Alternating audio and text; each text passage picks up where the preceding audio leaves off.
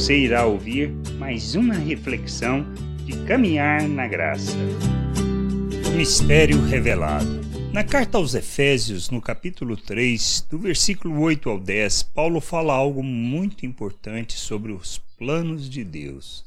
A mim, o menor de todos os santos, me foi dada esta graça de pregar aos gentios o evangelho das insondáveis riquezas de Cristo e manifestar qual seja a dispensação do mistério, desde os séculos ocultos em Deus, que criou todas as coisas, para que pela Igreja a multiforme sabedoria de Deus se torne conhecida agora dos principados e potestades nos lugares celestiais.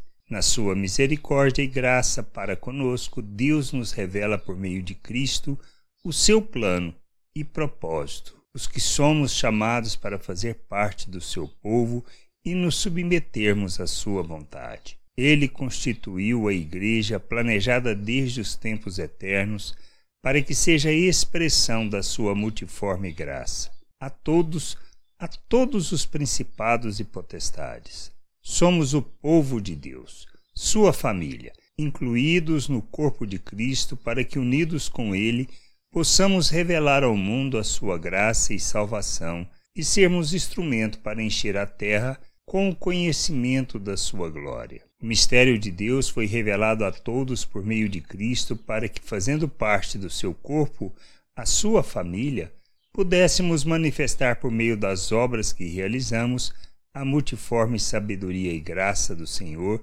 a todos os principados e todas as potestades, revelando Cristo, manifestando a glória do Senhor, enchendo a terra com conhecimento da sua glória. Que a gente possa entender, compreender e, e nos submeter à vontade de nosso Deus, reconhecendo que a salvação é por meio dele e que fomos unidos à sua família para proclamarmos a sua multiforme sabedoria.